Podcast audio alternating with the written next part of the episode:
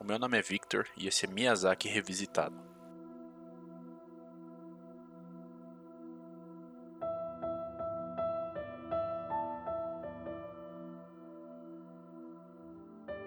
Continuando a nossa jornada pelos filmes do Hayao Miyazaki, eu quero comentar nesse episódio a respeito do filme mais famoso do diretor, aquele que rendeu um Oscar honorário para ele, o filme que introduziu o estúdio Ghibli e outros filmes do diretor para muitos fãs que ele tem aqui no ocidente. A Viagem de Chihiro. Eu vou confessar logo, eu não gosto da Viagem de Chihiro. Sim, isso pode parecer uma ousadia minha dizer isso, e eu já fui até criticado por essa minha opinião, mas é verdade, o que, que eu posso fazer? Mas para falar de Chihiro, eu acho que a gente precisa antes voltar no tempo. Falar antes sobre uma das várias aposentadorias do Hayao Miyazaki. Após o lançamento Princesa Mononoke, o diretor anunciou que iria se aposentar, dizendo que o motivo é que ele estava ficando velho demais para continuar e que ele poderia abrir assim espaço para novos animadores. Ele chegou a anunciar que esse, o Princesa Mononoke, seria o seu último filme, mas nessa mesma época, quando ele tirou férias com a família e com os amigos nas montanhas, eles acabaram celebrando o aniversário de 10 anos da filha do produtor Seiji Okada, e foi graças a esse tempo em que ele passou com as filhas dos seus amigos que inspirou ele a criar o Viagem de Chihiro. Dessa vez, diferente do Princesa Mononoke, ele queria fazer um filme que atingisse um público mais jovem. Por isso, o filme teria uma menina de 10 anos como protagonista. Vocês provavelmente já viram esse filme. Ele conta a história dessa menina que está de mudança com seus pais, mas eles acabam indo parar no mundo dos espíritos e agora ela tem que salvá-los, pois eles foram transformados em porcos.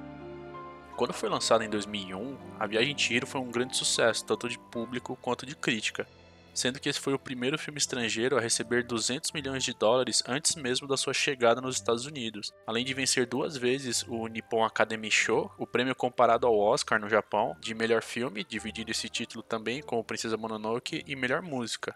A Viagem de Chihiro também foi o primeiro filme animado a receber o Urso de Ouro no Festival Internacional de Berlim, dividindo o prêmio com o Domingo Sangrento, do Paul Greengrass. E em 2003, ele acabou vencendo o Oscar como melhor filme de animação, sendo o primeiro filme estrangeiro animado a vencer essa categoria, fazendo com que a Disney expandisse o número de salas de exibição, de 151 para 714, chegando então a uma marca de 30 bilhões de ienes de bilheteria, batendo o Titanic como maior bilheteria do Japão. Uma curiosidade para vocês é que antes do Titanic, a maior bilheteria do Japão era, na verdade, o Princesa Mononoke.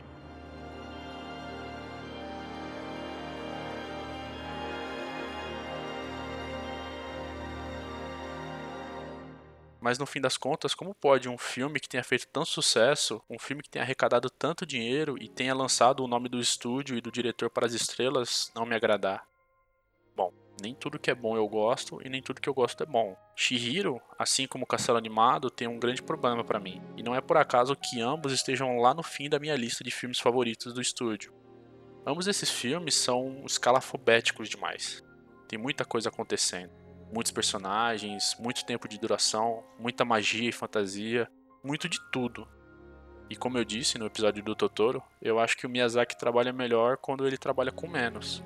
Para vocês terem uma noção, o roteiro original da Viagem de Chihiro tinha mais de 3 horas de duração, o que obviamente seria inviável, não só para a comercialização do filme, mas para o tempo de produção. Portanto, muitas cenas foram cortadas, cenas que tinham menos a ver com a questão do desenvolvimento da história e mais na questão visual apenas. Shihiro também é um dos filmes do diretor que mais tem elementos computadorizados, e para ser bem sincero, nem sempre eles se misturam bem com as cenas 2D. Revejam depois a cena do espírito do rio quando ele sai da banheira e a cena que a Shihiro tá passando por entre umas flores. Mas não é só na parte técnica, o que tá nas entrelinhas também é muita coisa. Recentemente, um produtor do estúdio se pronunciou a respeito de uma dúvida que foi enviada por um fã sobre a transformação dos pais da Shihiro no início do filme. Eles se transformam em porcos e aparentemente era devido à maneira como eles estavam se comportando. Segundo a carta do estúdio em resposta ao fã, os pais da Shihiro na verdade sofreram uma transformação devido a um acontecimento conhecido como a bolha financeira imobiliária do Japão. Essa foi uma bolha econômica que aconteceu entre 1986 e 1991, onde os preços das ações do setor imobiliário ficaram inflacionados, o que gerou uma crise que durou mais de uma década e que foi só assentar os preços em 2003. A bolha de preços dos ativos japoneses contribuiu para que a população do Japão se referisse a esse período como a década perdida. Na carta é dito que, abre aspas, sobre o pai da Shihiro se transformar em um porco, falando claramente, a comida não os transformou em porcos, mas o verdadeiro porco interior emergiu. Diferente de Shihiro, os pais dela não estão presos em uma armadilha armada pelos deuses ou os demônios. Para Shihiro, nas palavras do diretor Hayao Miyazaki, ela não fica abatida ou é devorada viva por este mundo. Seus pais, por outro lado, são comidos vivos. Uma vez transformados em porcos, essas pessoas nunca mais serão humanos de novo, e a sua mente e o seu corpo se tornarão aquelas de um porco. Isso não é exclusivo para o mundo da fantasia.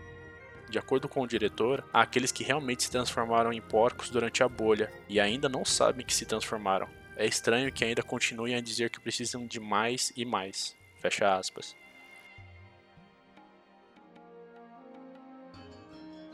Eu acho que esse trecho da carta, ela ilustra bem o que eu quero dizer com a quantidade de informação que tem. Essa é só mais uma das coisas que eu acho que o diretor tentou encaixar dentro do seu filme e que não funcionou bem, principalmente para nós aqui do público ocidental. Nós não passamos pela bolha econômica do Japão. É claro que o diretor ele não faz seus filmes pensando em nós ocidentais, ele faz seus filmes para o público japonês. E talvez isso seja algumas das questões que mais me incomodam nesse filme esse filme ele parece ser universal, ele parece ser para todo mundo, mas no final das contas ele não é. Assim como em Totoro, nós também temos as criaturas, os espíritos e os deuses que aparecem na casa de banho da Yubaba.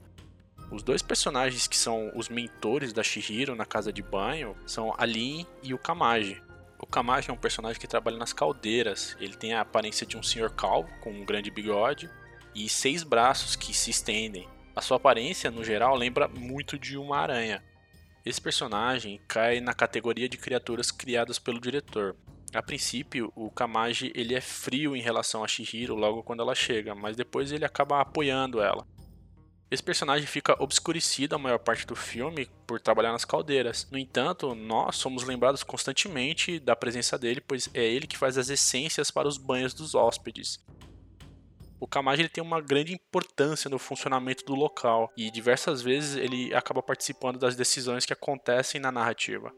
Uma das funções que eu acho que nós podemos atribuir para esse personagem é de figura paterna. O pai da Shihiro, propriamente dito, ele não participa efetivamente do filme, ele é só um porco.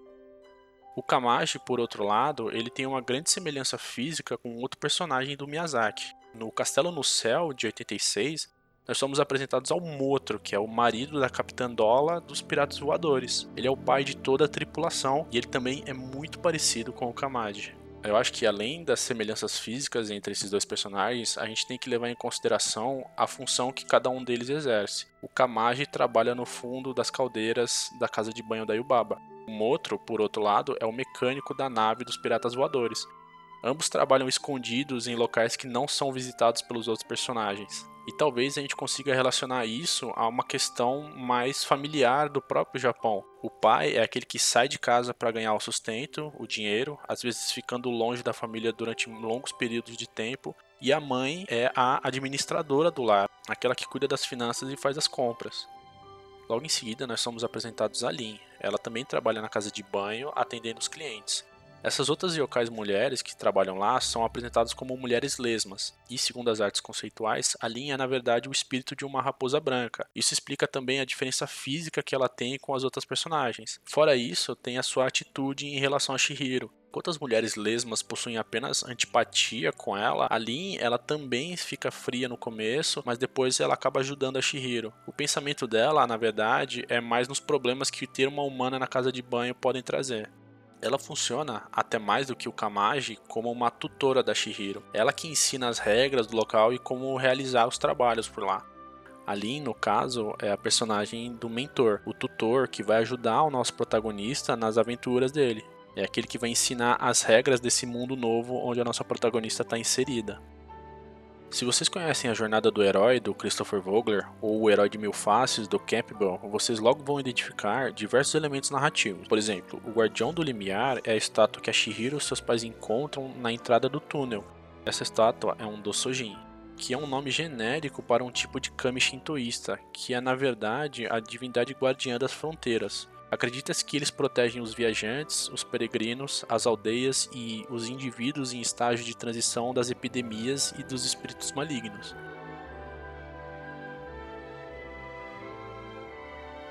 Depois que a gente aprende algumas coisas, o filme perde um pouco da graça, como eu disse no episódio do Totoro. Além disso, existem outros yokais e criaturas que aparecem durante todo o filme. Essas criaturas são mostradas como personagens secundários. Os ogros que aparecem no elevador são os Namahages, que são uma espécie de bicho-papão do Japão que vai atrás das crianças mal criadas. Os Kashira, que são as cabeças verdes que ficam no escritório da Yubaba, funcionam meio como cães de guarda para ela e são inspirados num yokai chamado Tsurube Otoshi. Os espíritos sem forma, que a Shihiro vê logo no começo do filme, lembram muito um yokai chamado Umibozu.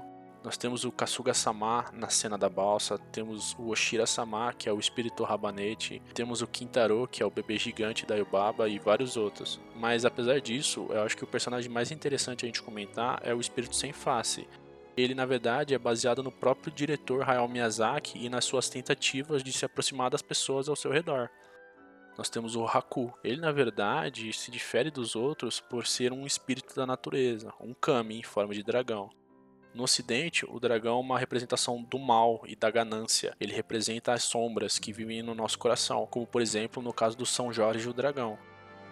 Isso se difere muito no Oriente, onde ele é uma figura positiva. Ele é o espírito dos rios, por isso que o espírito fedido, depois de lavado, também tem a forma de um dragão, e a chuva passa quando ele vai embora era muito comum associar a figura do dragão com as chuvas que traziam vida para as colheitas. Nos mitos do Extremo Oriente, os dragões geralmente desempenham funções superiores aos dos meros yokais ou deuses. Por isso que durante o filme o Haku, ele é um personagem que responde somente a Yubaba. Ele chega a dar ordem nos personagens que estão abaixo dele. Ele é muito mais importante do que os outros.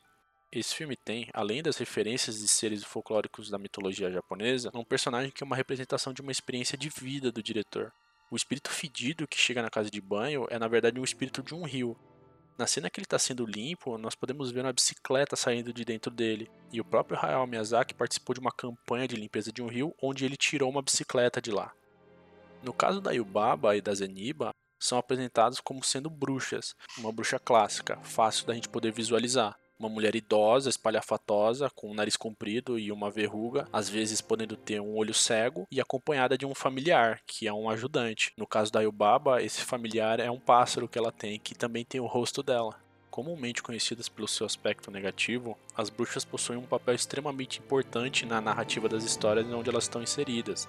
Elas são as possuidoras de poderes mágicos, são elas as responsáveis pelo martírio do herói ou por serem a causadora dos grandes problemas. Além disso, a Yubaba tem inspiração na Baba Yaga da mitologia russa. Isso não é por acaso. Baba significa velha ou idosa em russo, assim como no Japão. Além disso, Miyazaki fez um curta-metragem chamado O Senhor Massa e a Princesa Ovo, onde a Baba Yaga russa aparece. Uma curiosidade para vocês sobre mim: eu chamava minha avó materna de Baba, que quer dizer avó em croata. Fora tudo isso, existem diversos simbolismos que essas criaturas representam. E eu acredito que elas, na verdade, sejam uma forma de educar, entre aspas, os espectadores japoneses através dos simbolismos de cada um deles. O Miyazaki faz filmes para o público infantil, mas nem por isso ele trata as crianças como incapazes, pelo contrário. Fora tudo isso que eu falei, a gente ainda consegue traçar alguns paralelos com obras como Alice no País das Maravilhas, eu realmente não vou ficar apontando todas as semelhanças que existem entre os dois. Eu acredito que eu já tenha falado demais a respeito das referências que o Miyazaki utilizou em seus filmes. E é por isso que o Viagem de Chihiro não é um dos meus filmes favoritos do Miyazaki. Acho que tem coisa demais enfiada ali. Acho que tudo isso acaba distraindo mais do que ajudando o filme. São tantas coisas para se olhar, criaturas tão diferentes que aparecem e tanta ação acontecendo em sequência que o filme se torna meio claustrofóbico. Talvez essa seja a intenção dele para passar o que a Shihiro estava sentindo durante o filme, mas para mim realmente não não rolou.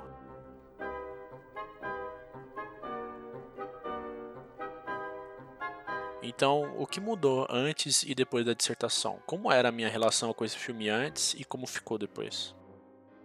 Antes eu gostava da animação pela técnica, pelo visual, mais do que pela história ou pelos simbolismos. Eu achava grandes coisas o Miyazaki ter vencido o Oscar no Ocidente, quando no Japão ele já tinha recebido diversos prêmios e já era reconhecido muito antes desse filme. Acho que a ignorância nesse caso realmente foi uma benção. Depois da pesquisa e de estudar roteiro e saber como Miyazaki trabalha o desenvolvimento da sua história, isso tudo se tornou uma maré gigantesca de coisa para se notar e se avaliar e levar em consideração. Literalmente enche o saco e é difícil não ficar notando depois. O Miyazaki trabalha fazendo storyboard conforme vai desenvolvendo a história. Ele pensa no visual a favor da narrativa. Nesse caso, eu acho que não foi bem assim isso não funcionou, porque no começo, como eu disse, o Miyazaki fez um roteiro de mais de 3 horas de duração e muita coisa que ele cortou tinha simplesmente a ver com o visual e não com o desenvolvimento da narrativa.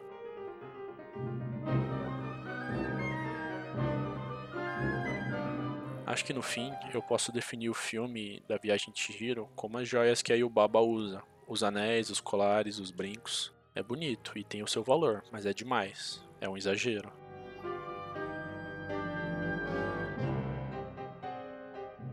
Oi, gente, um recadinho final. Vocês podem me ajudar a continuar fazendo esse podcast comprando o meu livro, A Animação Japonesa através dos Tempos, que nasceu da minha dissertação no mestrado. Eu vou deixar o link aqui na descrição, curtindo a página no Facebook e no Instagram e divulgando esse meu pequeno projeto para as outras pessoas. Eu gostaria de fazer uma recomendação aqui para vocês. O canal do YouTube History Dive, da onde eu tirei algumas referências para esse episódio, além do site yokai.com e do site do fandom do Estúdio Ghibli.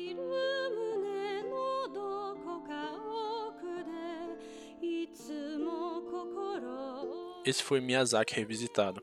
Obrigado por ouvirem e até a próxima.